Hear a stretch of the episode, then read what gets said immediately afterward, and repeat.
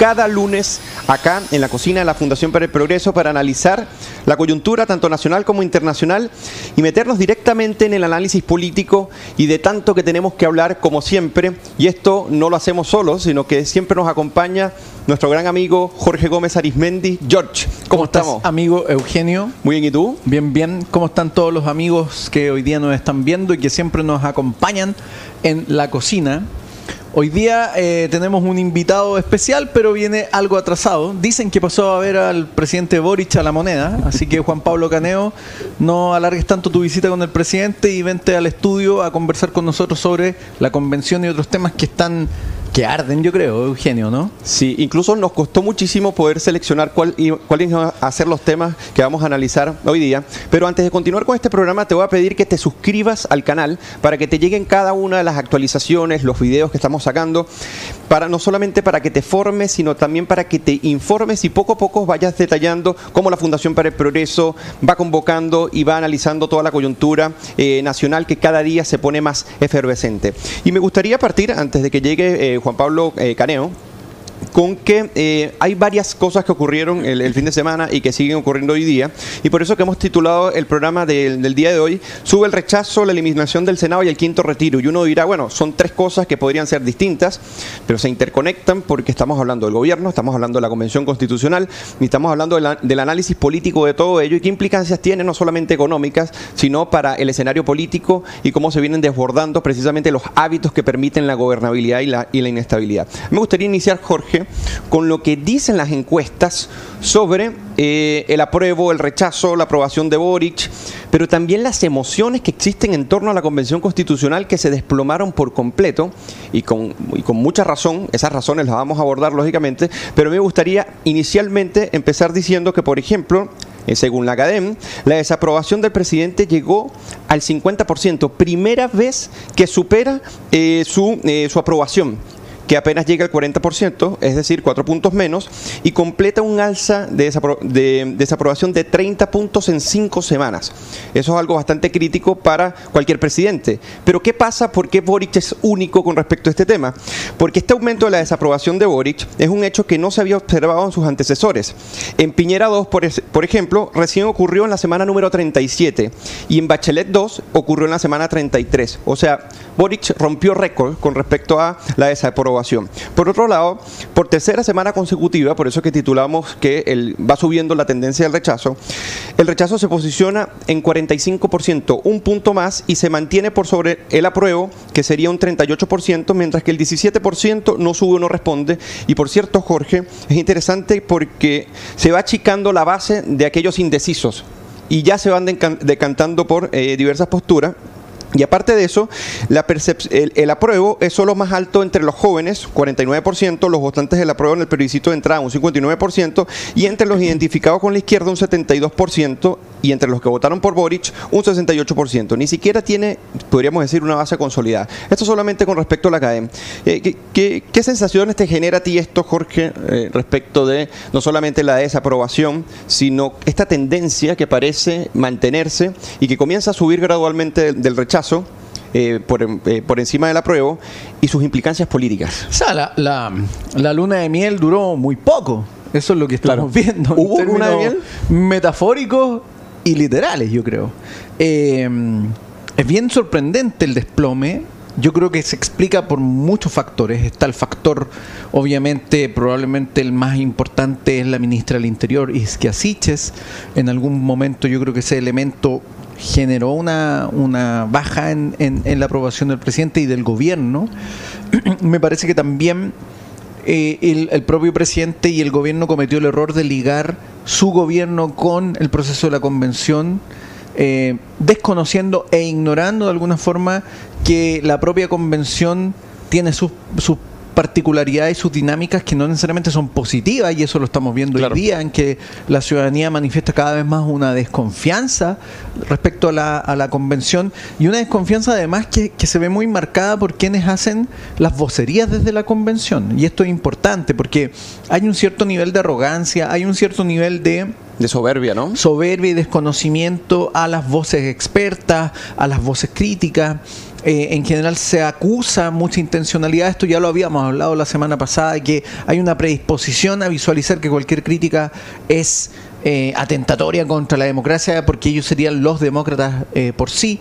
Entonces yo creo que todos esos factores están reflejando que la ciudadanía no necesariamente elevó a Boric a la categoría de presidente con un cheque en blanco, sino que exigiendo, esperando una mayor cuota de responsabilidad. Ya, le está pasando la cuenta. exactamente, que hasta el momento tampoco se ha visto. Entonces, yo creo que hay varios factores que están incidiendo y que agravan una situación de gobernabilidad que ya se veía mermada en el gobierno anterior y que este gobierno no ha logrado eh, establecer desde que, desde que se instaló. Sí, parece dubitativo, eh, parece estar un poco solo en el sentido de cómo ordenar un poco la casa porque los ministros, o por lo menos los principales, no parecen eh, em, establecer los cánones y, si podríamos decir las reglas para poder obedecer el cargo o por lo menos hacerle honra al cargo.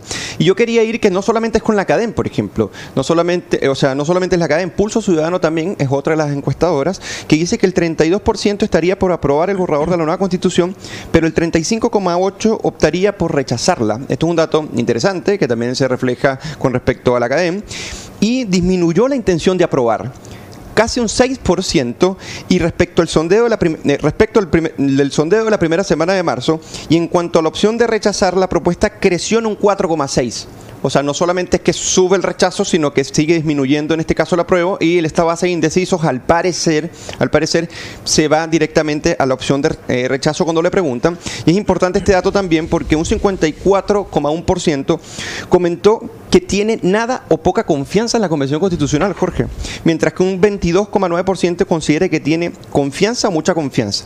Y como para hacer el tema de las encuestas en este plato de entrada que como saben tratamos de ponernos al día de las expectativas, de las encuestas, cómo estas van afectando el entorno, sale el estudio de espacio público en el, que hace es tomar esta plataforma emocional de, sobre la convención y con respecto a la convención. Y fíjate estos, estos datos, Jorge. La esperanza en la Convención Constitucional, o sea, que si la Convención Constitucional te genera confianza o, otro conjunto de emociones con respecto a la esperanza, pasó de 53% a 39%, es decir, se desplomó 14 puntos. Eh, esto es con respecto al estudio de enero, en enero.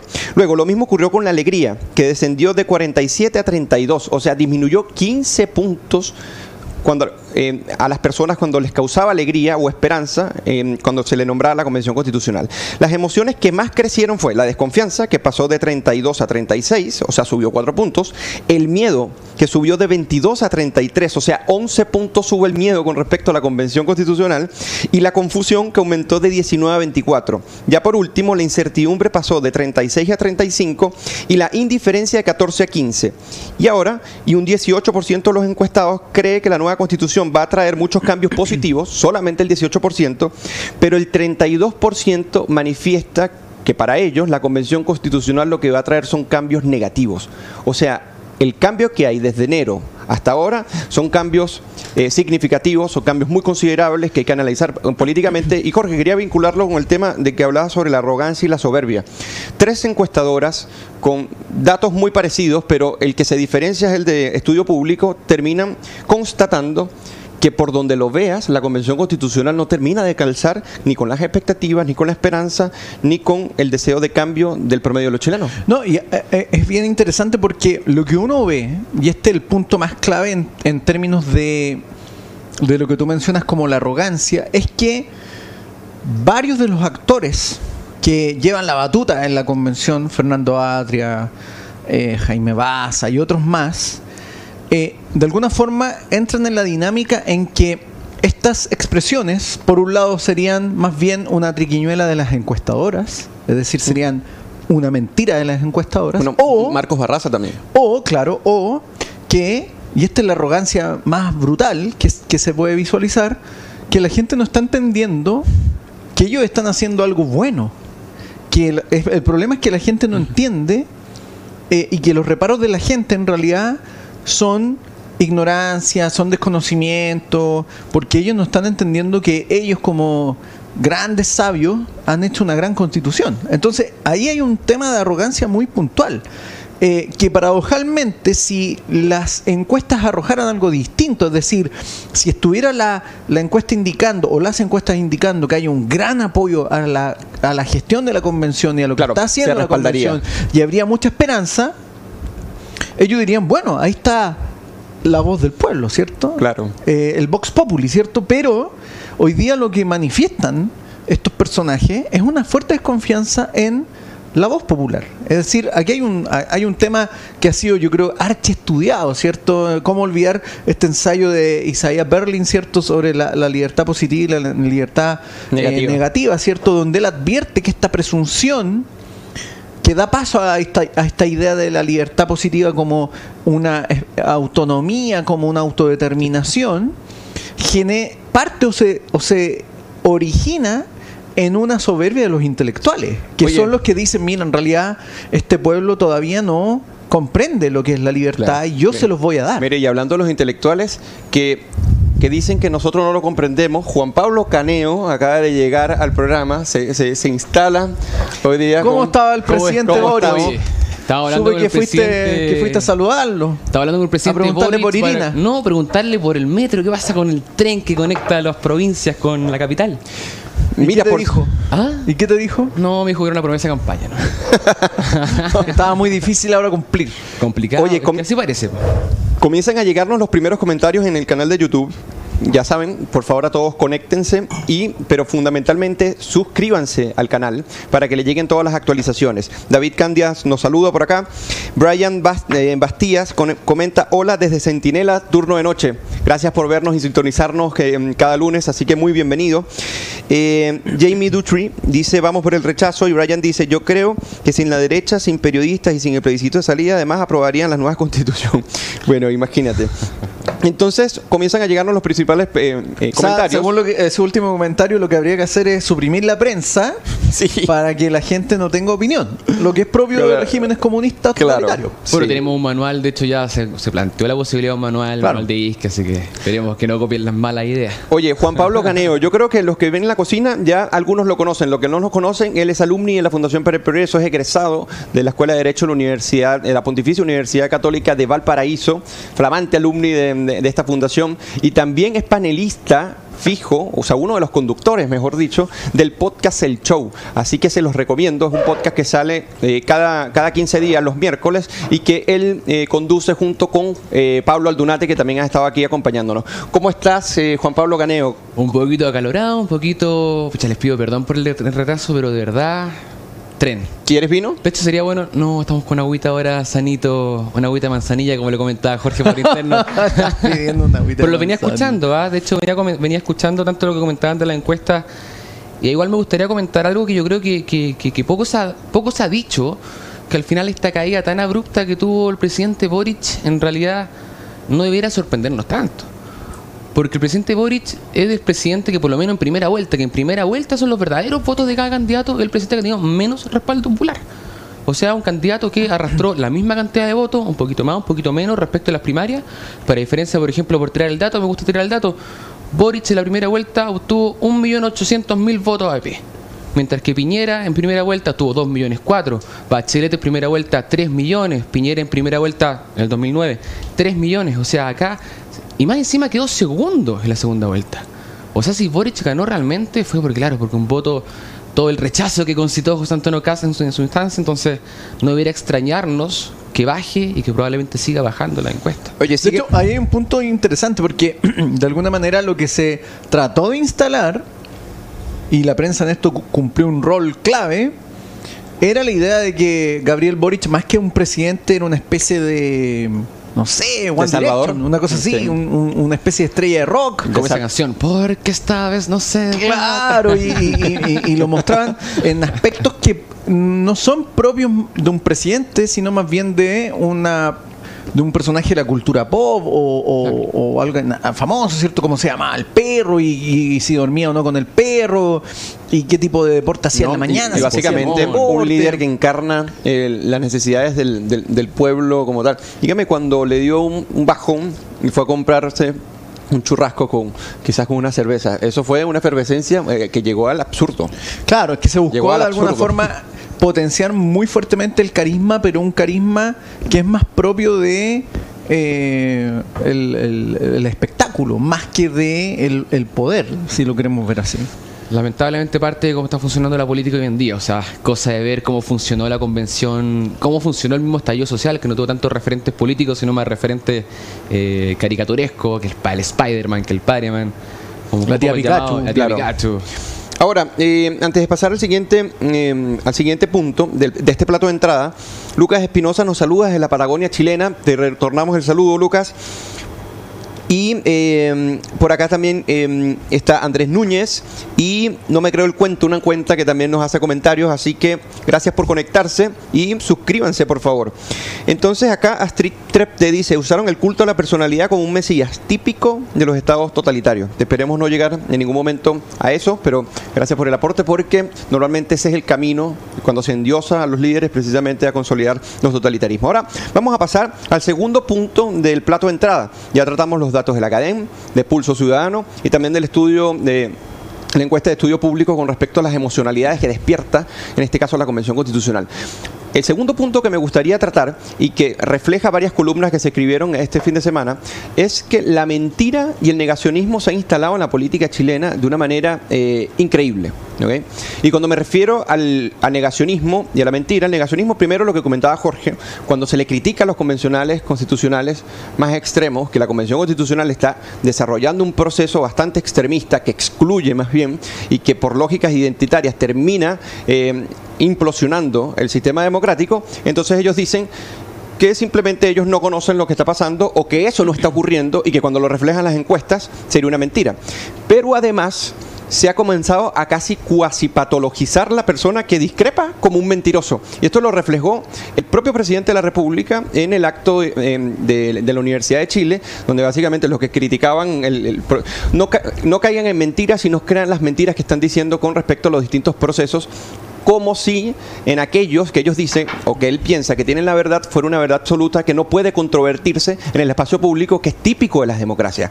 Entonces yo quería, eh, Jorge, ¿cómo ves tú esto? Porque esto se ha hecho y se ha instalado en la política chilena como, eh, como un hábito tradicional, eh, como un hábito muy habitual, disculpa. Ah, yo creo que es el reflejo claro de un fenómeno anterior que ya está instalado, que es el tema de rechazar la evidencia o la voz experta porque se le considera oligárquica, porque se le considera reaccionaria, porque se considera que en el fondo la voz experta defiende algún interés eh, y que obviamente ellos no defienden intereses, ellos asumen que ellos son puros y santos y que todo el resto defiende intereses espurios.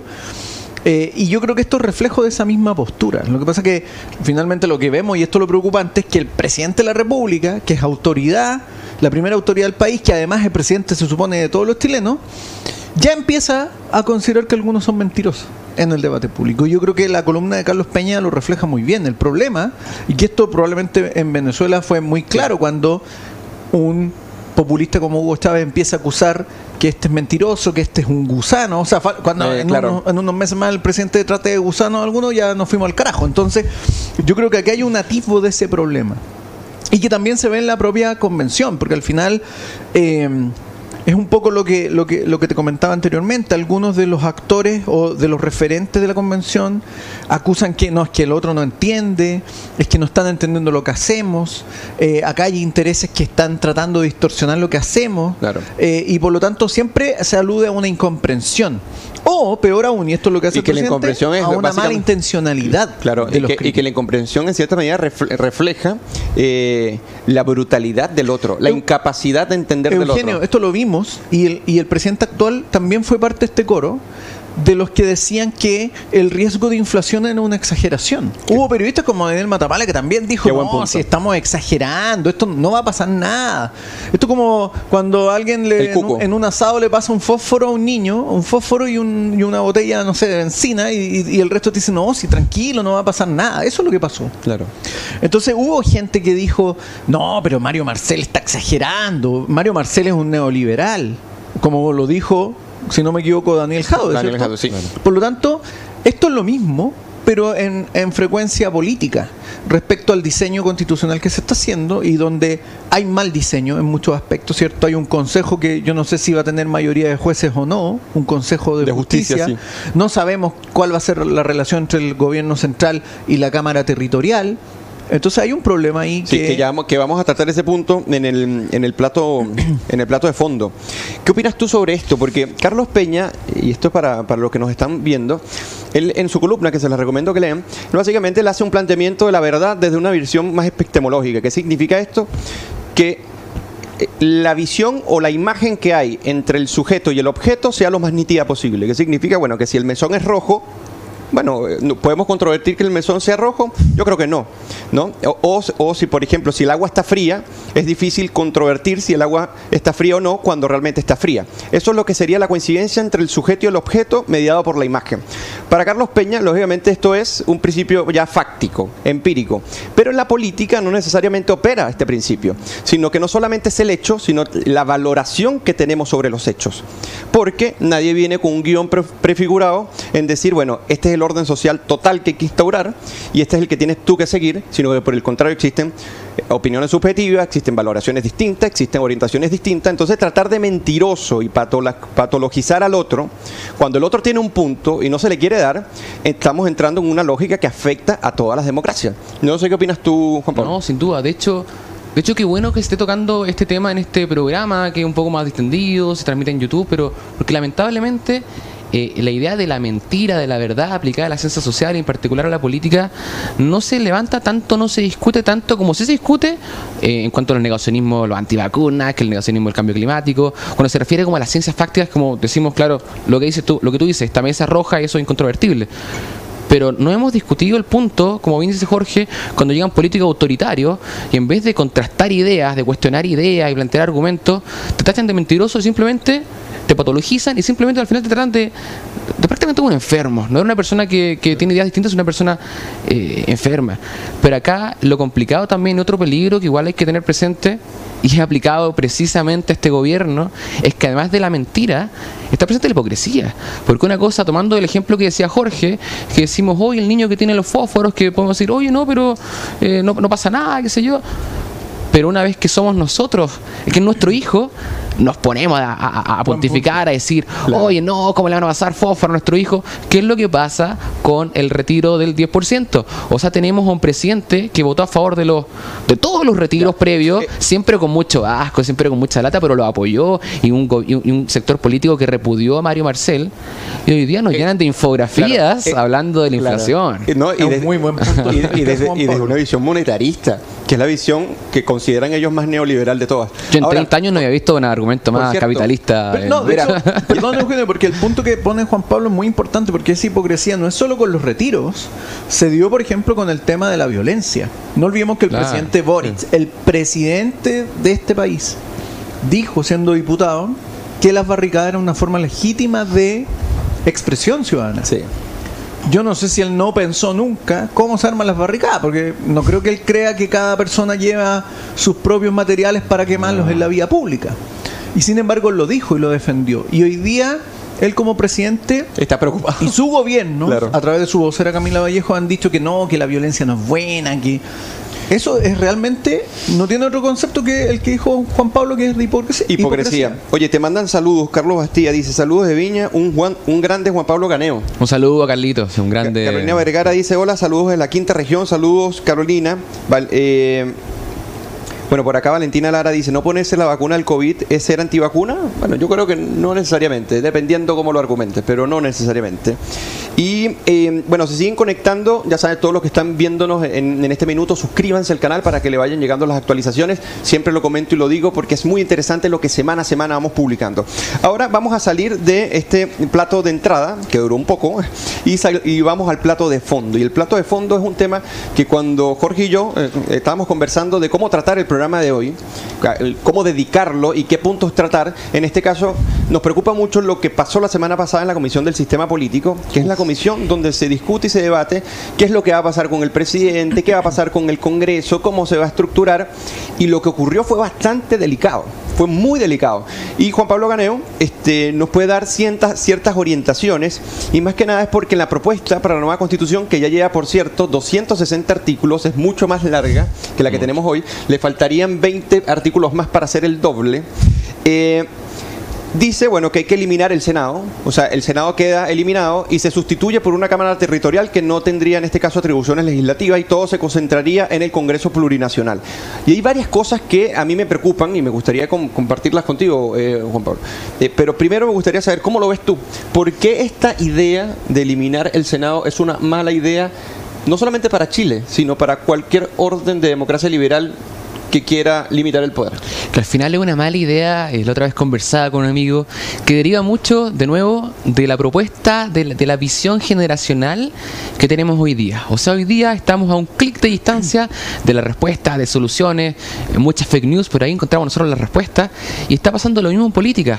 O sea, yo creo que hay como dos principales argumentos que esgrimen para, para terminar con el Senado.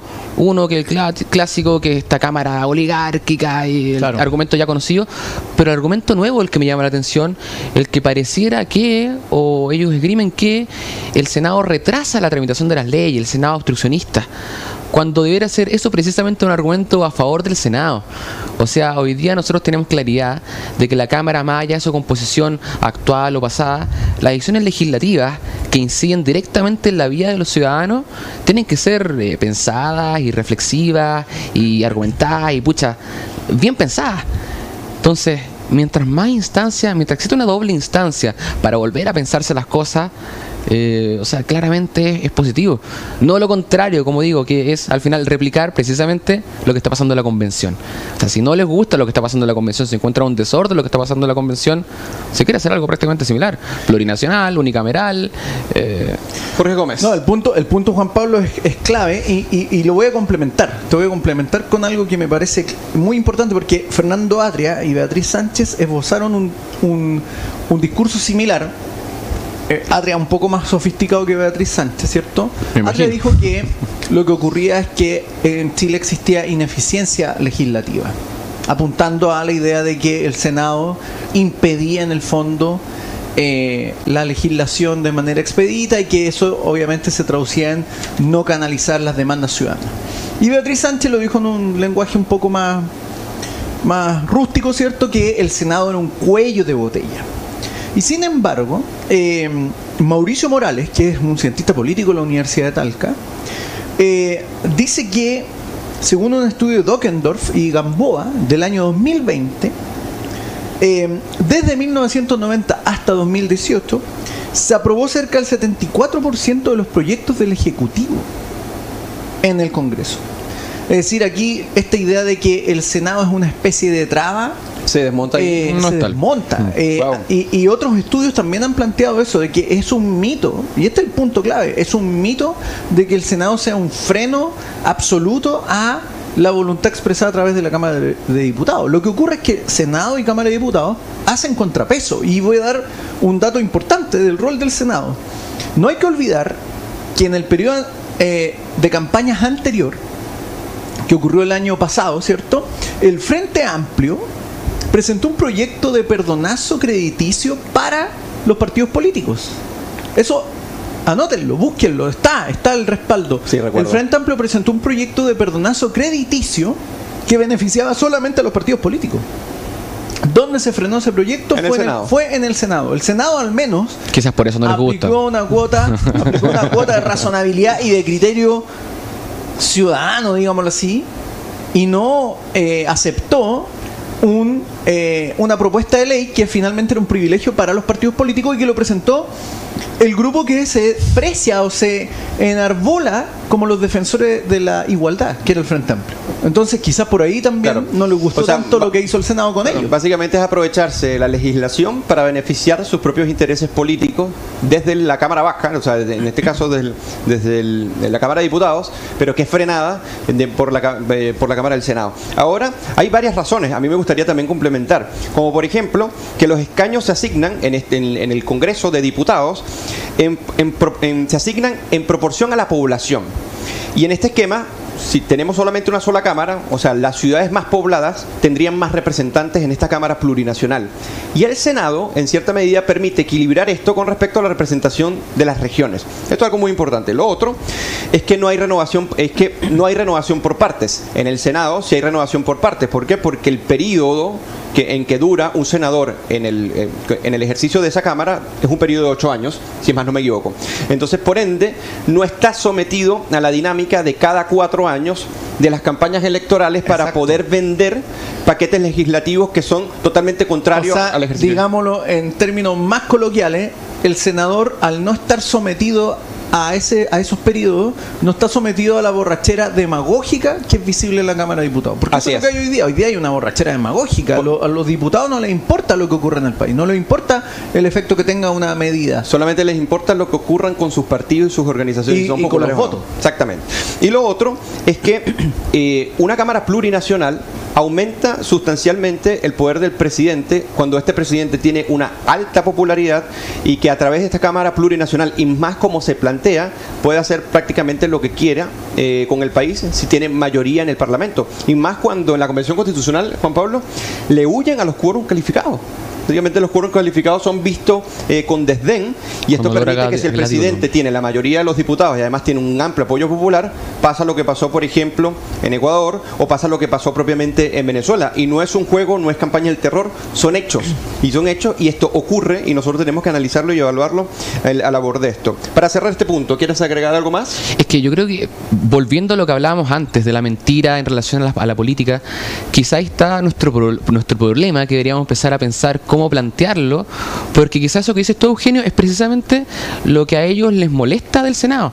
O sea, precisamente a la izquierda, a la ultraizquierda, a la izquierda menos democrática, lo que le molesta es que exista un Senado haciéndole contrapeso a un presidente democrático que no puede llevar adelante su programa eh, porque el Senado obstruccionista.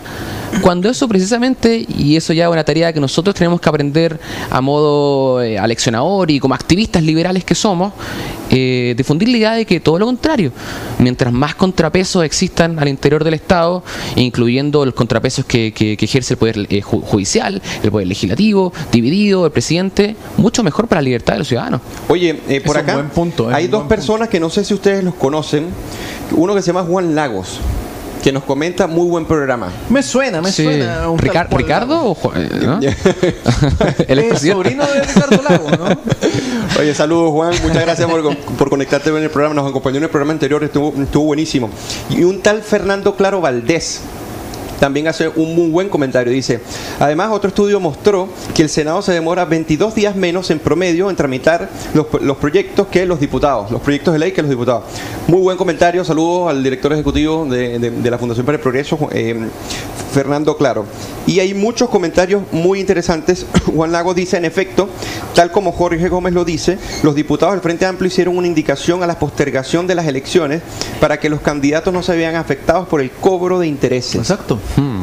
Un privilegio, eso es un privilegio. Un privilegio, así es. Se siguen conectando y ya vamos por, por sobre 200 personas conectadas. A todos, por favor, suscríbanse para que les lleguen los videos. Siempre se los voy a estar re- repitiendo porque es bien interesante lo que nosotros vamos compartiendo en cada una, eh, en cada uno de los videos que, eh, que estamos publicando en el canal de YouTube. Ahora pasemos al tema del presidencialismo atenuado, porque ¿qué es lo que ocurre acá? Lo que ocurre acá es que son 260 artículos quizás eh, hay, que, hay que tener un análisis constitucional muy profundo para analizarlos todos y sus implicancias, pero a mí me parece que fueron dos elementos muy interesantes para tratar con Jorge y con, Juan Pablo, que es el respecto al, presidencia- al presidencialismo y si queda atenuado o con, la, o con la posibilidad de gobernar por decretos. Y te voy a hacer una pregunta que quizás es un poco complicada, pero quiero que aterricemos en el programa de hoy. Y es que así como está planteado hoy en día en, la, en- la propuesta de nueva constitución, la autorización para dictar decretos con fuerza y tanto de ley y tanto de ley es absoluta, es decir, no está limitada ni por materia penal, ni por los derechos fundamentales, ni por materia tributaria. ¿Qué opinas tú de eso? O sea, hay que tener presente primero que todo que, que esa facultad ya existe hoy día en la constitución actual, solamente que hay un pequeño cambio que pucha puede no ser tan pequeño dependiendo de quién sea el gobernante. ¿Te vas a sumar al vino o no te vas a sumar al Porque vino? eh, no, ahora estoy por agüita que tengo que manejar. Mentira. Pero lo que pasa es que eh, en el contexto actual, que existen leyes de quórum calificado, leyes orgánicas constitucionales, eh, los decretos de fuerza de ley no pueden entrar en esas materias. Pero como bien sabemos, hoy día eh, los quórum calificados vuelven un poquito gladiolo, así que probablemente, muy probablemente van a desaparecer. Lo que hace el constituyente, la nueva constitución, la, convención conven- eh, constitucional, es enumerar cuáles son las materias las cuales el decreto con fuerza de ley no se puede meter.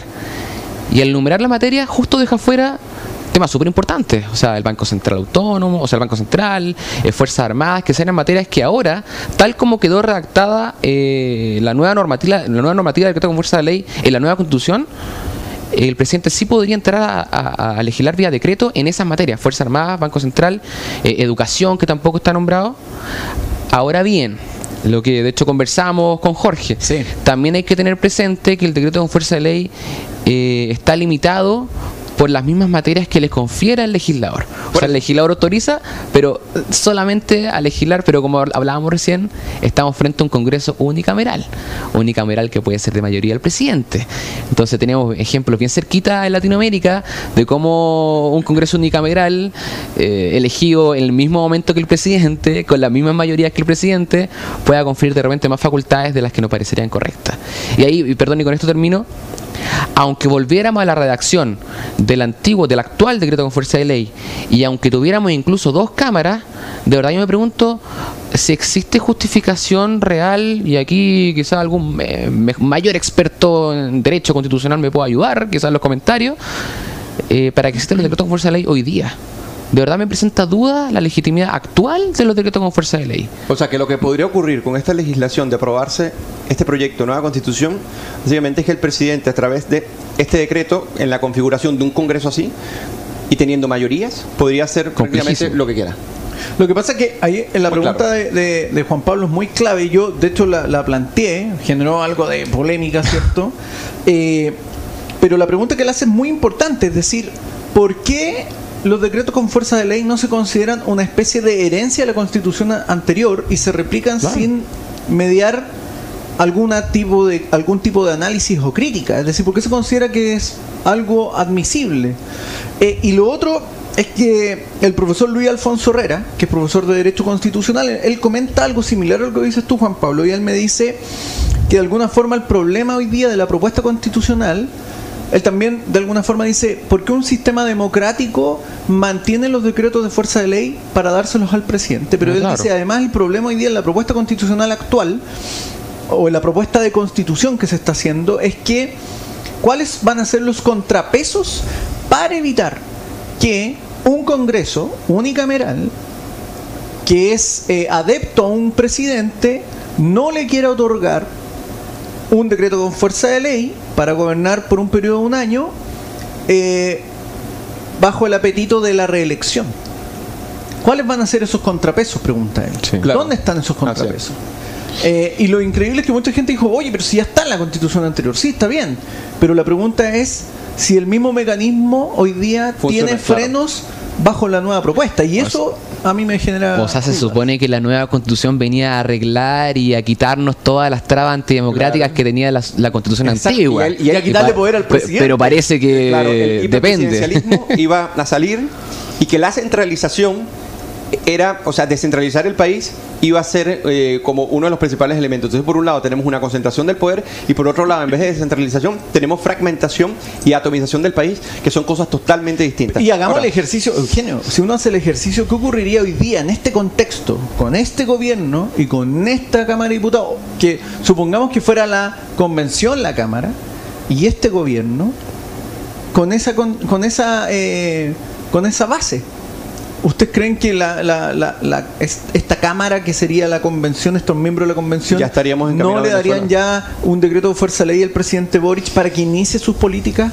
ya estaríamos ¿Con caminando a chip libre Venezuela. total? Eso te lo aseguro. Y tienen el quórum hoy día. si, si existiera la posibilidad, tienen el quórum. Ahora eh, vamos a pasar al último punto de este plato de fondo, pero antes me gustaría invitarlos para el Agora Live que, va, que se va a dar este miércoles a las 20 horas. Voy a tener una muy interesante conversación con eh, Marisol Peña, expresidenta del Tribunal Constitucional, y este Agora Live se titula... eh, el otro Chile de la Convención Constitucional, unidad o fragmentación. Y lo que vamos a tratar de allí, allí prácticamente es que en la Convención Constitucional vamos a argumentar por qué se está discutiendo otro Chile, que es una configuración o la creación de un nuevo país que no tiene nada que ver con lo que, el demandan los chilen, el chileno promedio. Y por otro lado, si lo que se propone realmente es la unidad de los chilenos o por el contrario una fragmentación que pueda acabar en cierta medida con la democracia. Esto en el Agora Live este miércoles 20, a partir de las 20 horas, conéctense y eh, van a estar enterándose de esta conversación. Ahora pasemos al, al- último punto del plato de fondo, y es que la polémica del quinto retiro normalmente siempre tiende a llevar esto a términos económicos, a la problemática económica, mucha inflación, altas tasas de interés, pero hoy en día está representando un problema político que no es menor. Lo primero, la debilidad del ministro est- estrella, si podríamos decir, el, que equilibra la, coalición, que era Mario Marcel, y que no pudo imponerse bajo su criterio técnico de no ir con los retiros por ser una pésima política pública. Eso por un lado y el poco control que hoy en día se nota que podría tener Gabriel Boric sobre su bancada en el Congreso. Jorge, para ti, o sea, ¿cómo tú ves qué implicancias políticas podría tener esto? A ver, yo creo que Mario Marcel de alguna forma está oficiando de chaperón. De chaperón de, de unos eh, sujetos que eventualmente se emborrachan demagógicamente y que tienen ese, ese, ese apetito, ¿cierto? Y él está oficiando de chaperón. Eh, Él yo creo que asumió ese rol. Él no, probablemente y hay una columna eh, que se escribió en, en Ex Ante, por si la quieren leer sobre esto, que en el fondo él no buscaba ser ministro. Yo creo que él nunca pretendió ser ministro. Eh, él podría haber estado ubicado en otra, en otra posición, en otro lugar, cómodamente, y asume un deber, quizás, eh, quizás es el único que asume un deber con, con Chile hoy día, de poner eh, freno a esto, y lo ha tratado de hacer. Lo que pasa es que un solo sujeto no puede frenar la borrachera demagógica de 20 o de 30. Entonces, yo creo que eso es lo que está ocurriendo hoy día. Pero eso tiene implicancias políticas importantes a tu juicio. Absolutamente, porque yo creo que hoy día el ancla, el ancla del gobierno hoy día es Mario Marcel. Sí. No hay otro. No hay otro sujeto que sostenga el buque. Es Mario Marcel que hoy día sostiene el buque y lo mantiene a flote. Yo creo que si sale Mario Marcel, este gobierno se va a la deriva como, como el Titanic, una cosa así. A ese nivel. Sí. Antes de pasar, me gustaría dar dos datos.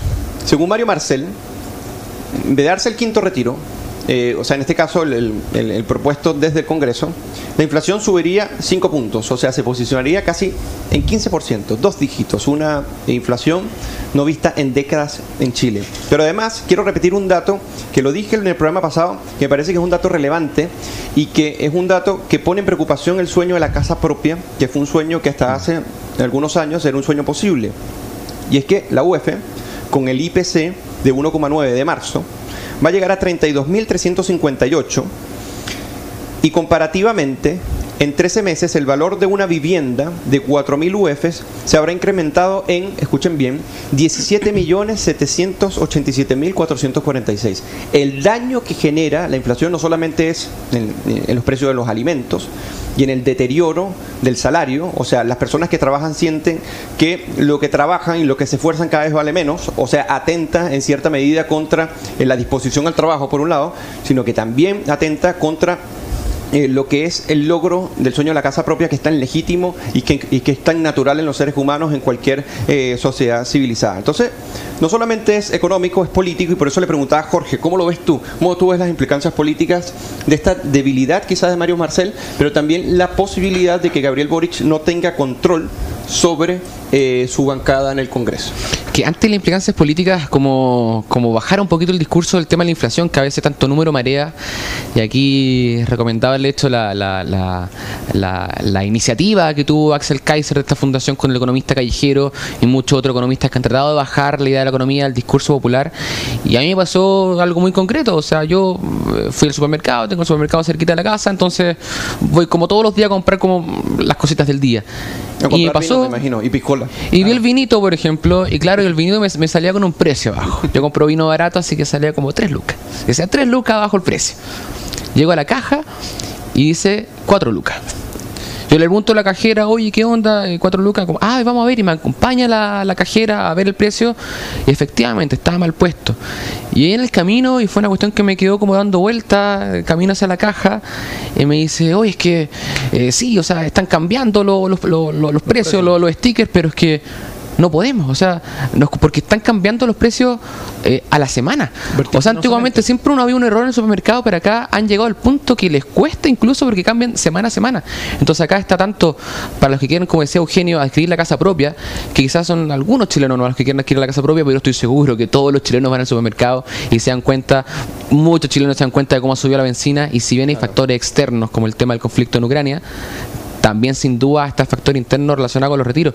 Y era lo que decías tú del... Dos del, tercios. del- o sea, más del 66% de, eh, del efecto que tiene la inflación es local. No tiene que ver con la guerra ni con, ni, ni con efectos externos. De partida, nosotros venimos de antes del conflicto, ya veníamos con una, Claro, un, crecimiento inflacionario, pero en, en los factores políticos también esto una invitación a los que a los que buscan, los que buscan en un momento un sistema más parlamentario, más semipresidencial, o sea, un sistema parlamentario, semipresidencial, si es que tu bancada te vota en contra de un proyecto, Chao, pri- chao primer ministro, chao gobierno. obvio. Y es algo que parece que, que, Que No podría, que podría pasar hoy día.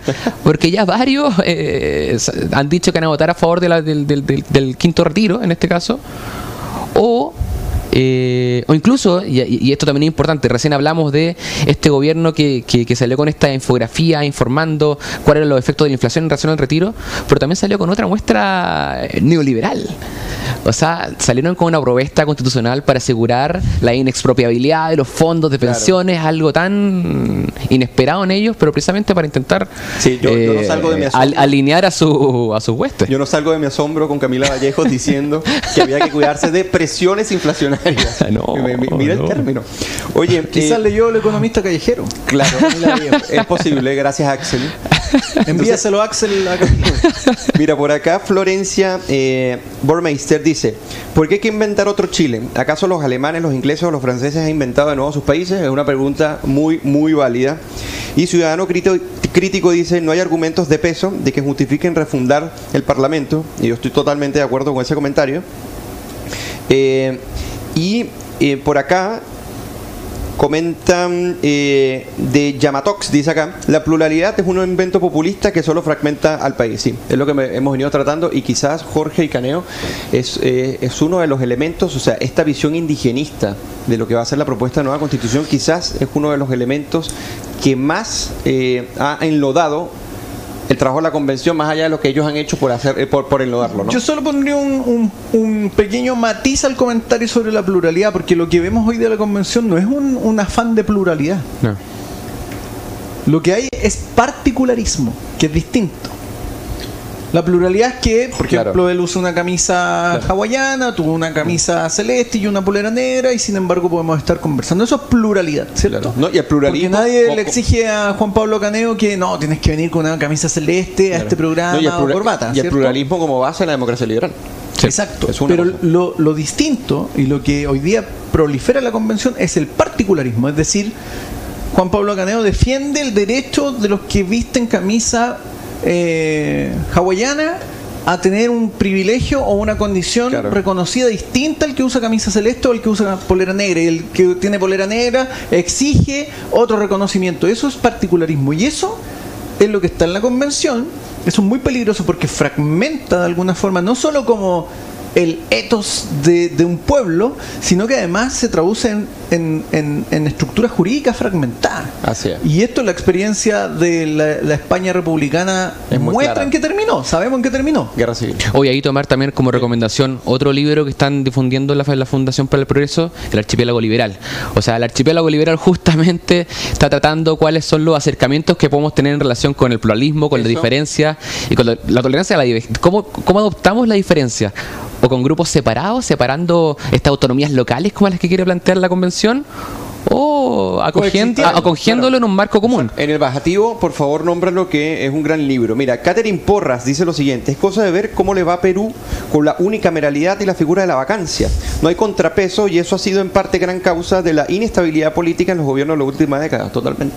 Y- no, y no, y- pero ella no comentó qué le parece nuestro invitado. Si le parece bien. Hoy- hoy- Exacto. el, el machismo. Oye, pero cierto eso, dij- en la campaña de la PRO dijimos que nos queríamos parecer a Nueva Zelanda, pero Claro, y- parece que no, no- no- pareciendo Nueva no- Zelanda. No, no- no- no llegamos tan lejos. Ya. Oye, ahora vamos a pasar al a la sección que se llama El Jugo de la Semana.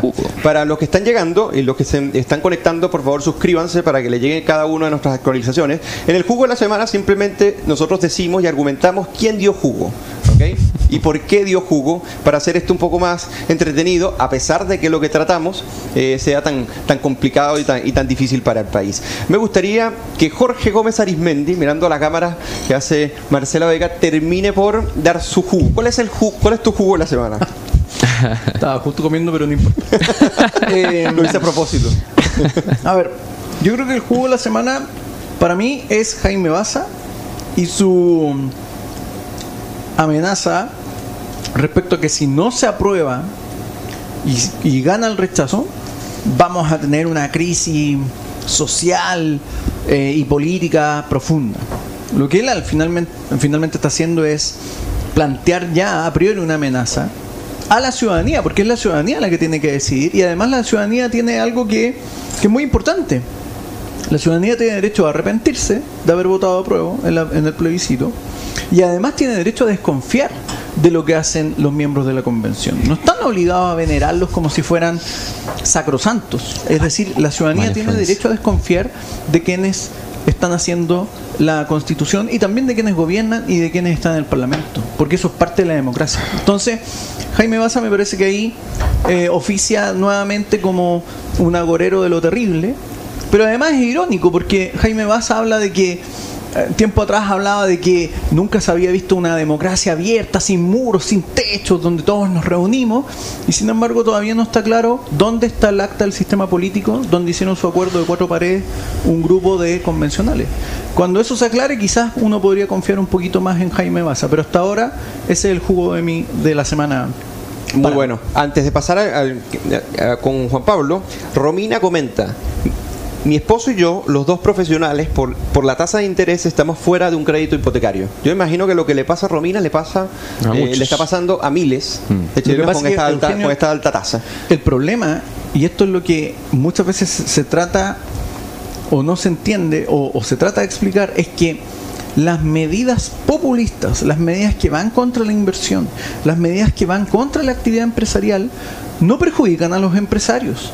Terminan perjudicando primero a los más pobres, primero a través de la inflación, y luego terminan perjudicando a las clases medias, porque son las clases medias las que eventualmente sus posibilidades de de bienestar, digámoslo así, de mayor progreso, de adquirir una vivienda, de poder eh, adquirir un vehículo, de poder Hacer en un el fondo, elevar su bienestar, armar una empresa, independizarse, se van mermando y se van alejando. Y esto se está viendo hoy día con, por ejemplo, los créditos hipotecarios y probablemente se va a ver con otro tipo de créditos para el emprendimiento de otro tipo de cosas. Y eso es lo que ocurre en los países donde los gobernantes y las clases políticas tienen un discurso antiempresarial y eso lo vemos, si usted mira en la América Latina, eso es lo que se ve Es lo típico. y sabemos los Claro. efectos graves que eso genera. Gracias Romina por el comentario porque así vamos eh, eh, haciendo saber que esto no es un invento, esto es una realidad que se está que se viene generando. Juan Pablo. Ganeo, el jugo de la semana. Mira, yo en este caso no tengo un jugo, yo tengo más bien una, una cerveza tibia. Esa cerveza tibia que tienes que tomarte porque no tienes otra cosa que tomar,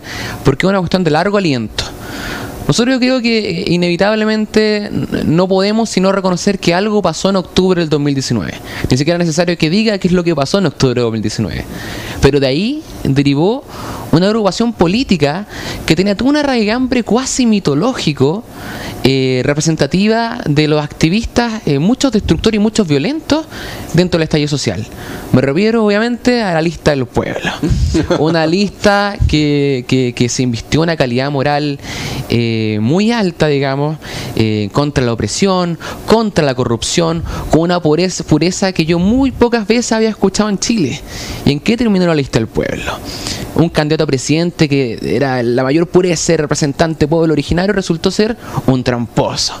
Tenía una persona también activista por la causa de la salud digna, terminó ser un mentiroso. Tenemos por otro lado también un activista muy caricaturesco que hablaba en contra de la presión contra la mujer. ¿Y cómo terminó? Acusado de acoso. Entonces, ahora tenemos, aunque no lo crean, la lista del pueblo todavía existía. Por lo menos hasta hace una semana, que tuvimos ya la última renuncia que ya le puso por fin la lapia a la lista del pueblo. Cristóbal Andrade, constituyente, más conocido como el Dino Azulado, una muestra muy representativa, de hecho, de lo que era la lista del pueblo. Una lista que quizás se convirtió en el mayor engaño para el país, diciendo representar los intereses del pueblo, pero que resultó ser no solo una trampa, no solo una caricatura, sino el reflejo de algo que lamentablemente está afectando mucho a nuestro país, que es la política, la lógica de la estupidez aplicada a la política.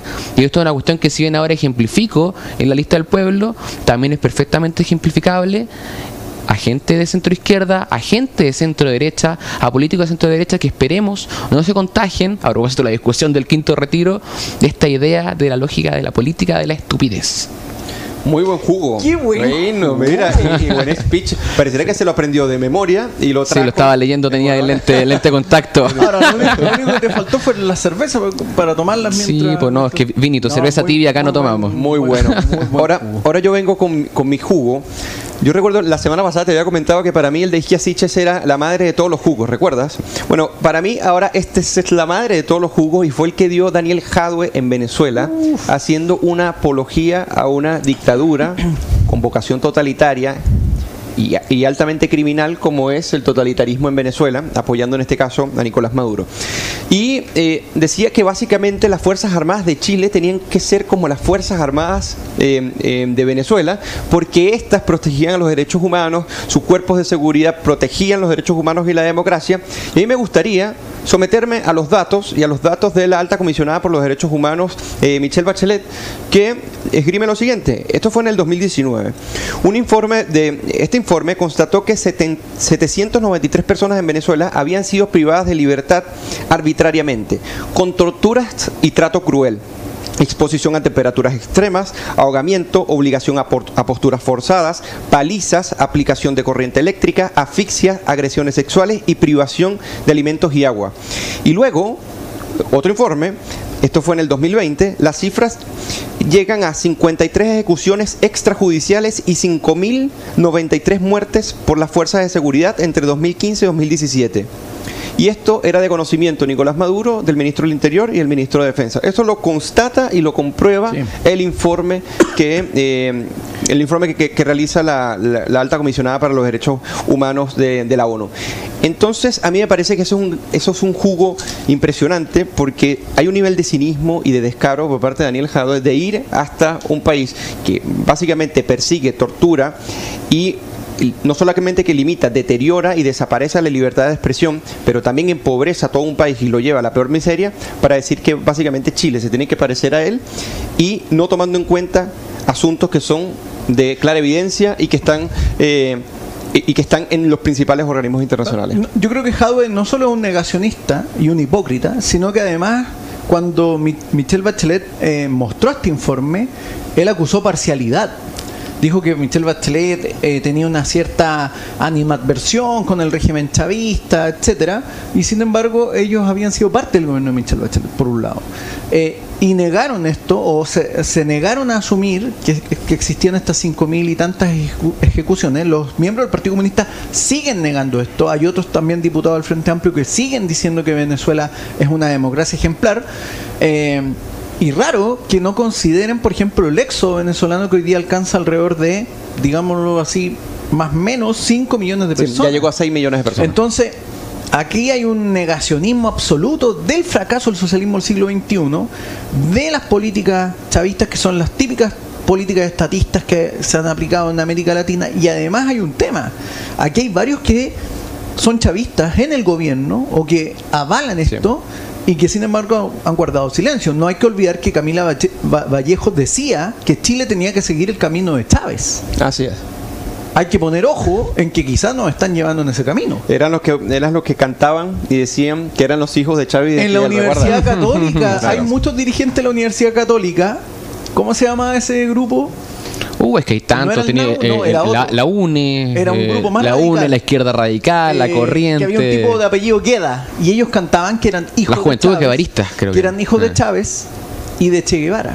Eh. ¿Dónde están esos hijos de Chávez, Chávez y Che Guevara hoy día? Probablemente están bien apernados. Son funcionarios con probablemente de en algún lugar. la moneda. ¿ah? Así Sí. es. Oye, muy importante los datos que, que- que agregas eh, con respecto, porque es dramático, es dramático lo que hizo, incluso Obvio. conmocionó a la opinión pública to- eh, todo el fin de sema- este fin de semana largo.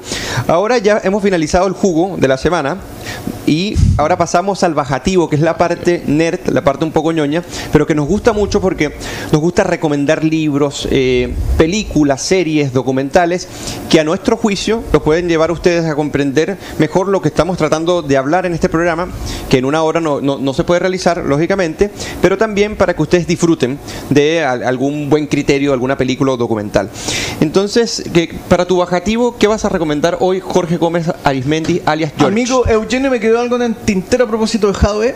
Y es que las palabras de Jadwe muestran que los comunistas siempre sueñan con convertir a la sociedad en un regimiento. Por eso le gustan tanto Claro. las botas militares. Oye, ¿saben por qué Jorge hace estas intervenciones? Porque Jorge es de los chilenos que más conoce lo que ocurre en Venezuela. Lo viene estudiando hace cuánto, ¿10 años?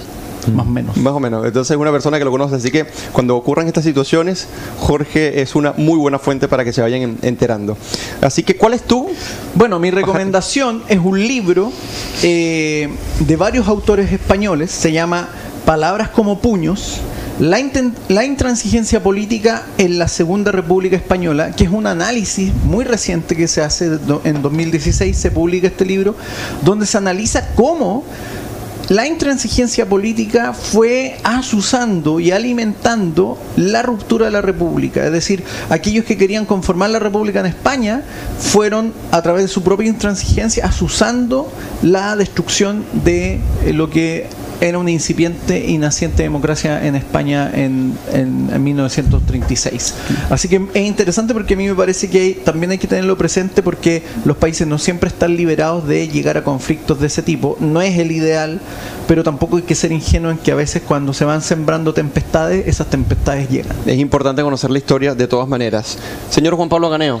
Yo recién había mencionado Archipiélago Liberal, pero no quiero que se me bajativo. Ahí simplemente les recomiendo que se acerquen a la fundación, se acerquen en librerías eh, a buscar el libro. Un muy buen libro, muy interesante libro. Yo aquí más que bajativo, quería hacer la recomendación con una reflexión. Íñigo Rejón, nuevamente menciono a Íñigo Rejón en este programa. Eh, tuvo una conversación con, con militantes, con autoridades, con diputados del Frente Amplio. Y en esa conversación, además de cuestionar muchos aspectos de la- del curso de la convención y también llevar mucho a la alerta en este gobierno de Boric, que recién lleva un mes y un par de días, dijo algo que me, me llamó mucho la atención y puedo hacer el enlace con un político de derecha tradicional en Chile. Íñigo dijo, no ganamos cuando aprobamos una ley, ganamos cuando una parte de nuestros adversarios tiene que asumirla. Y es una tarea muy cuidadosa con el enemigo. La constitución que se apruebe en Chile será exitosa y será revolucionaria cuanto más la suman los adversarios. Y esto me recordó un poco a una frase muy muy famosa que tiene Jaime Guzmán. O sea, Jaime, Claro, Jaime Guzmán, uno de los padres fundadores de, de la derecha chilena y de la constitución que actualmente nos rige, que él decía algo, aquí parafraseo nomás para no, para no hacerla tan larga.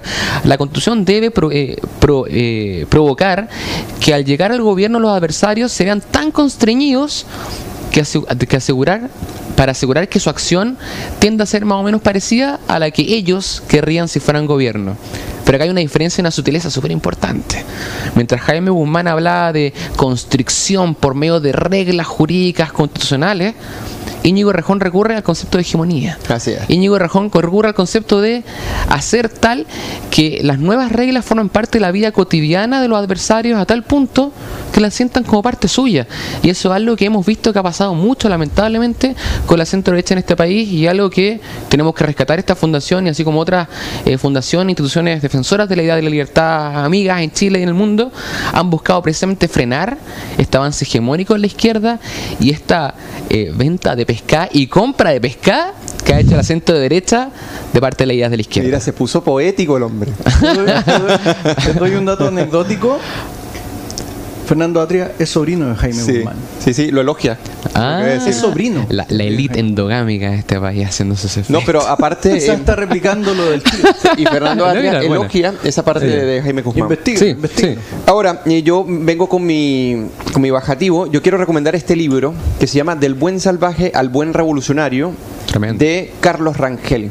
¿Por qué recomiendo este libro? Porque este libro, hoy, día que estamos en- eh, al albor de una posible constitución indigenista que fragmenta el país y que tiene como base el resentimiento y los complejos de no asumir que las sociedades hispanoamericanas son sociedades que se integraron que se fusionaron y que generaron sociedades en, eh, mestizas.